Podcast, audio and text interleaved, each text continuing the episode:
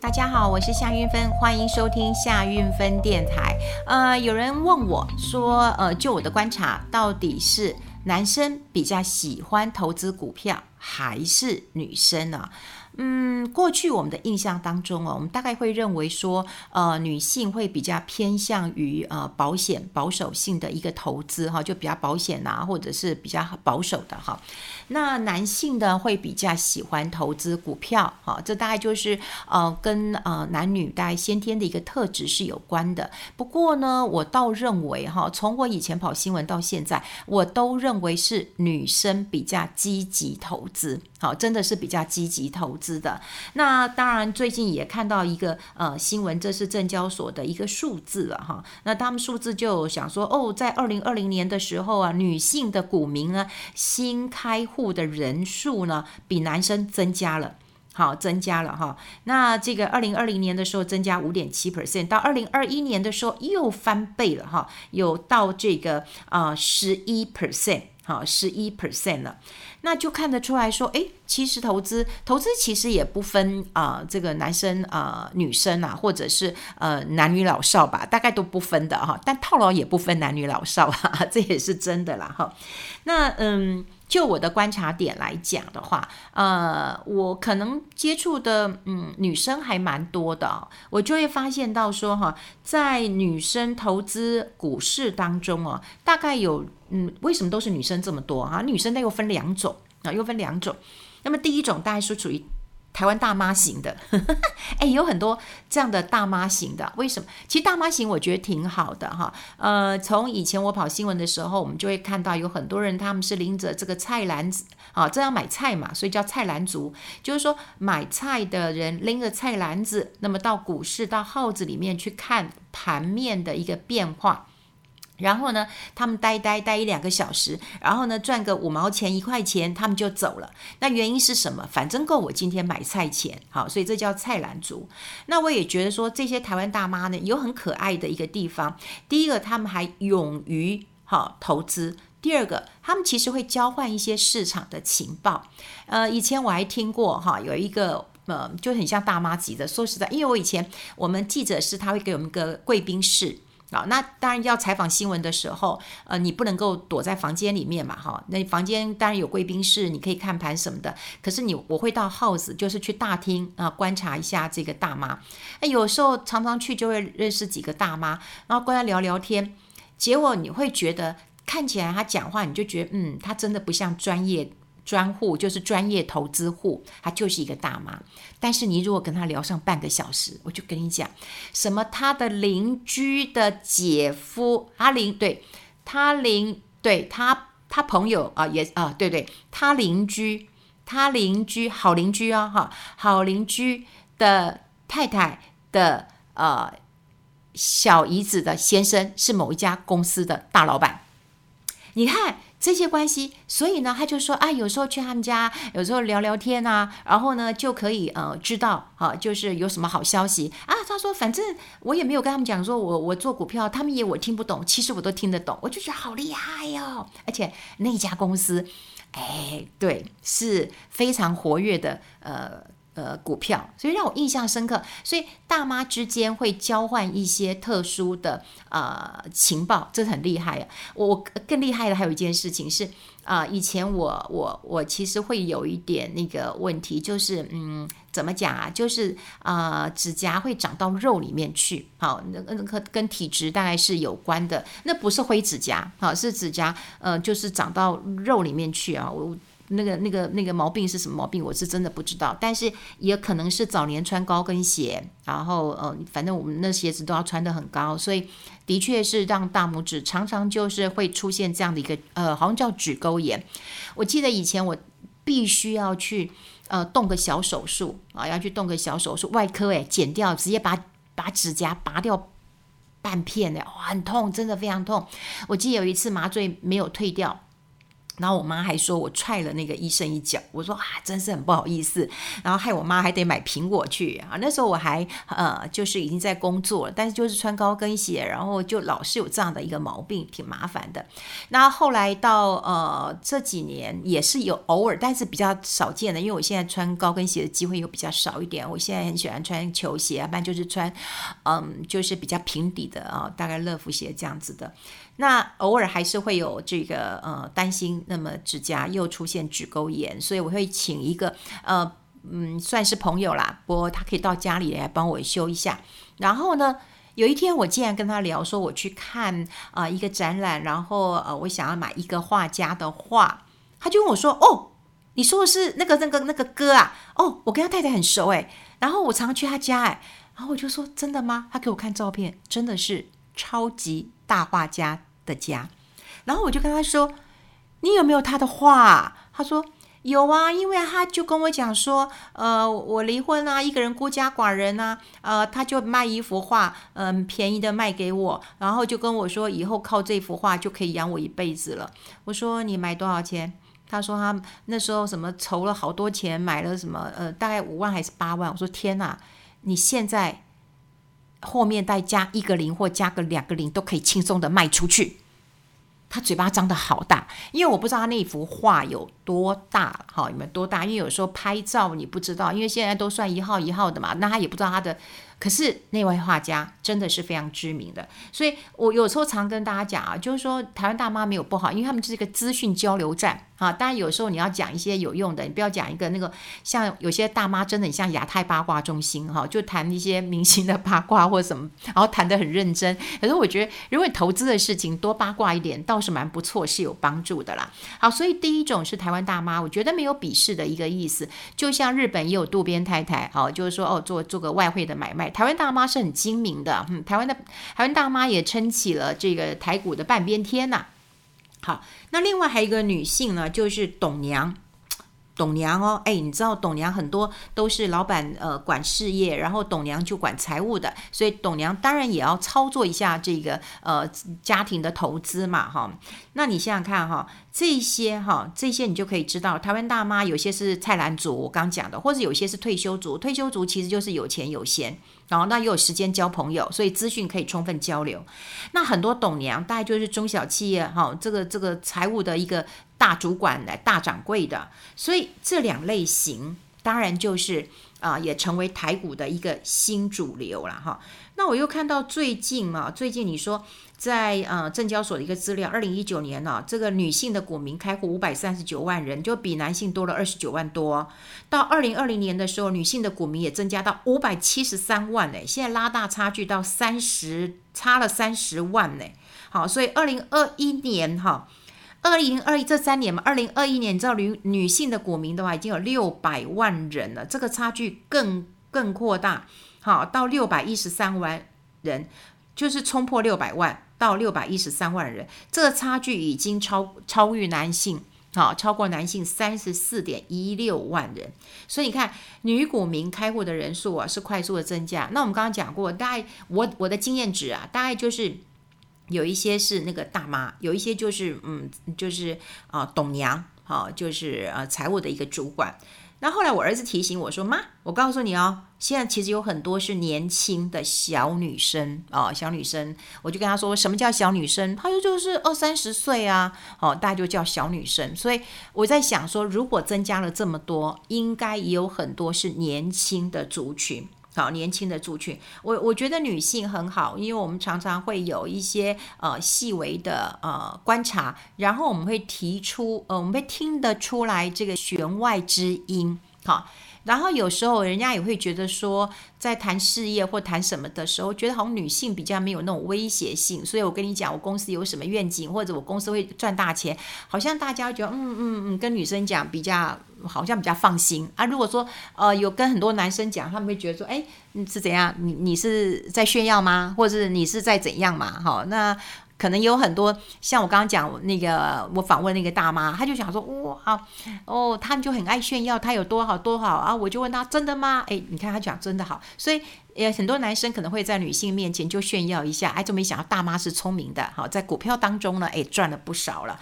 所以呃，当然投资的主力啊，嗯，不管男性女性啦，我觉得都好了哦，因为我长期以来我是鼓励嗯大家投资的，我是鼓励大家投资的。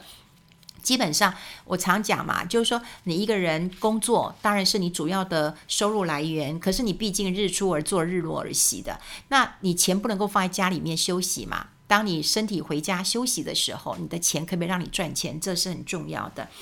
好，那除了这些呃小资女之外呢，我们今天也可以跟大家来看一看，好，看一看，就是说，呃，在整个投资市场当中啊，一直都是有钱的人越来越有钱。所以你一定要知道，如果你开始投资啊，绝对会让你的钱帮你去赚钱。可你不会投资，一直在等，一直在等。说实在的，要不然你就创业，要不然你就勇敢创业。你创业，你钱钱赚自己的口袋。可是你说在嗯这个这个吃人头路的、领薪水的，你能够赚多少？你能够赚多少？好，这是一个关键。台湾这么多年的问题，我们一直觉得我们的。这个呃 CP 值很高，我们的呃这个物价很便宜。其实物价便宜，你觉得是享受到了吗？可是也让我们的薪资压抑，一直无法成长的啦。好，呃，当然呢，如果说看到呃这么多人开户，我也要鼓励鼓励大家，鼓励鼓励大家。那么来看看富豪们哈，到底这个呃新这个这个这个投资呢赚了多少钱？我们来看到一些超级的富豪，好，他们其实在。呃，去年二零二一年呐、全球前五百名的超级富豪过得超不错的，超不错的，他们全部的财产呢创了历史的新纪录，真的。而且我跟你讲，这个金额有八点四万亿的美元，这个金额也超过日本、德国、英国或任何一个国家的全国的经济规模。然后呢，大家很喜欢投资拉丁美洲，你把拉丁美洲这些国家的 GDP 全部加起来。都还没有这些超级富豪 的钱，这些人就抵得过一个区域经济，或者是超越任何一个国家。好，那当然了，哈，这个呃，这些高高高高净值人士或高资产的人士啊，他们有些人是股票，股票赚大钱；有些是房地产，有一些是在加密货币啊，加密货币赚了大钱。那当然呢、啊，当然他们也受到一些疫情的一个冲击跟影响。可是我看到这个美国 Bloomberg 他的亿万富豪，好，亿万富豪，好，他们的一个指数当中啊，全球前五百名的超级富豪，在二零二一年增加了一万亿的美元，增加的，增加的。那全球十大富豪的财富成长。可以让全世界所有的人打疫苗了啊！正因为疫情嘛，哈，所以很多人也知道说打疫苗，你打你买疫苗是要花钱的，你要是要花钱的。那很残酷的一件事情就是，有钱的人赚最多，没有钱的人当然资本小。所以过去我们讲过了，本大利小，利不小。你本小利大，你今天一万块，好吧，你赚一倍，你你就变两万而已。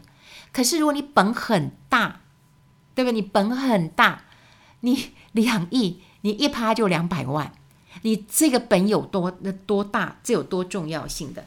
好，我们来看这些富豪，这些富豪当中啊，那么当然十个富豪九个是美国人啊，是是是美国人。然后呢，也有人很关心中国，中国也有一些呃富豪啊。其实，在中国大家印象最深刻的，就是中国排名非常前面的一个富豪，就是许家印，恒大集团的许家印。可是他也发生了财务危机，他现在真的整个恒大集团就负债累累了。现在看起来，呃，富豪当中美国人还是非常的稳的。那排名第一名哦，从去年排名第一名就是 Tesla 的这个，嗯，这个电动车他们的一个 CEO 就 Elon Musk。可是他现在不是说，嗯，只有电动车会谈到他哦，你谈到的太空探索，呃，技术，那个 SpaceX，你也会想到他。啊，因为他就是 SpaceX 的这个创办人，他的资产一年增加七十五 percent，啊，他直接就超过的 Amazon，他的这个创办人也超过 Bill Gates，他超过一堆人。好，这 Elon Musk 真的是好，自己的资产好像就是像做那个那个那个太空梭一样，咻咻咻不断的往上这个呃窜升了。当然最重要的哈，最重要就是 Tesla 的业绩真的也超过市场的一个预期呃这个这个预期了哈，所以 Tesla 股价大涨对它这个帮助其实是很大的。然后呢，资产呃比较好还是 Google，Google 有两位这个创办人啊，这个成长的也很大。另外就是。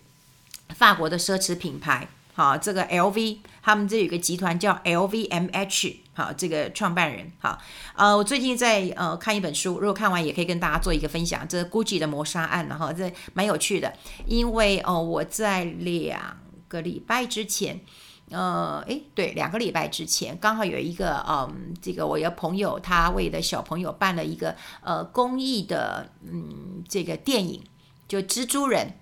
然后呢，他就邀请我去看，他说：“哎，来大荧幕看看吧。”我说：“嗯，好吧。”那因为公益场嘛，就去赞助一下，然后去看。我记得我要去看的时候，我儿子还问我说：“妈，你看得懂吗？”我说：“开玩笑，蜘蛛我怎么看不懂？”就我我后来回来之后发现还有很多桥段看不懂，因为还有加了很多的这个这个这个英雄人物在里面了哈。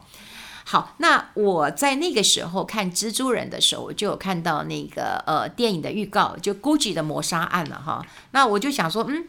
通常我这个人是其实很喜欢，嗯，就是看书的啦，哈。就有时候我看完电影之后还会再来看书。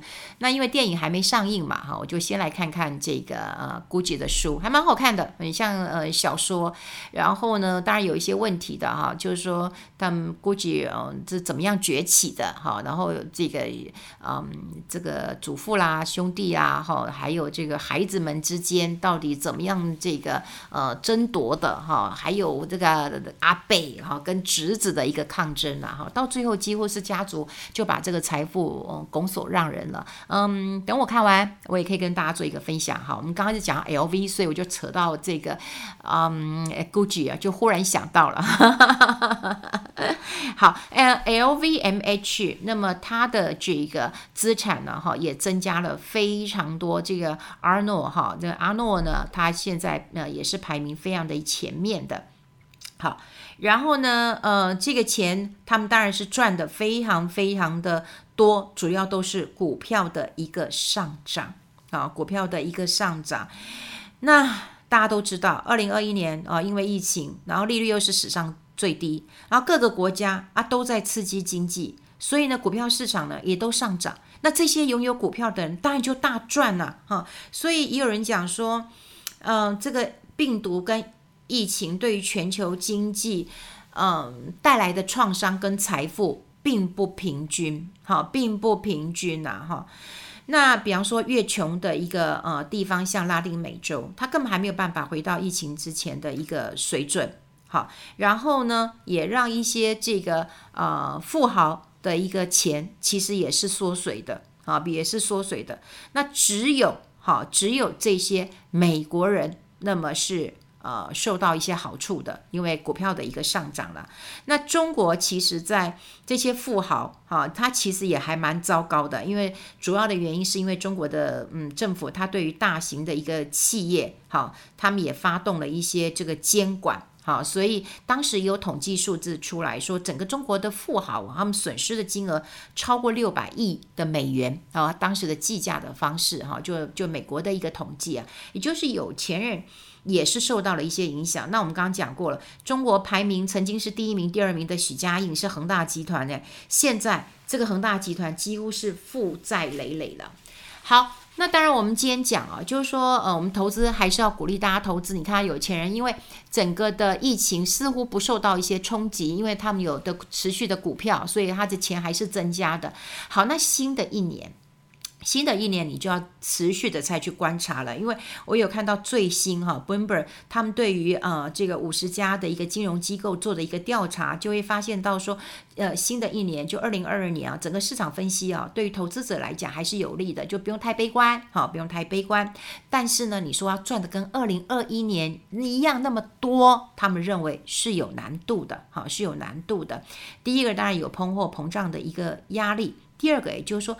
各国的政府放了那么多钱出去，那钱总是要收回来的。那这收回来的过程当中呢，可能就会有一些这个阵痛期了，哈，就有一个阵痛期。那当然，另外最关心的一个问题，除了疫情之外，就美国跟中国的一个发展，好，还有俄罗斯对乌克兰的一个威胁。好，这些好像都是国际贸易跟全球的震惊局势，还是会影响到投资的一个状况。所以你看，就是嗯，他们认为二零二二年啊，变数还是很多，没有办法像去年一样赚这么多。然后呢，但他们又讲了，二零二三年的情况会比现在好很多哦。这也看得有点久了哈，这投资还是要摸着石头过河。不过我还是鼓励大家啦。勇于投资吧，但在投资之前，你一定要知道你有多少钱，好，然后你有掌握到多少的一个资讯，还有最重要、最重要，不是你交易了几次，你很了不起哦，你一年交易五十次、一百次、两百次，你很了不起，你交易几次，次数少一点，报酬率高一点，这才是高手的一个行径了。好，跟大家分享在这边，我们下次再见，拜拜。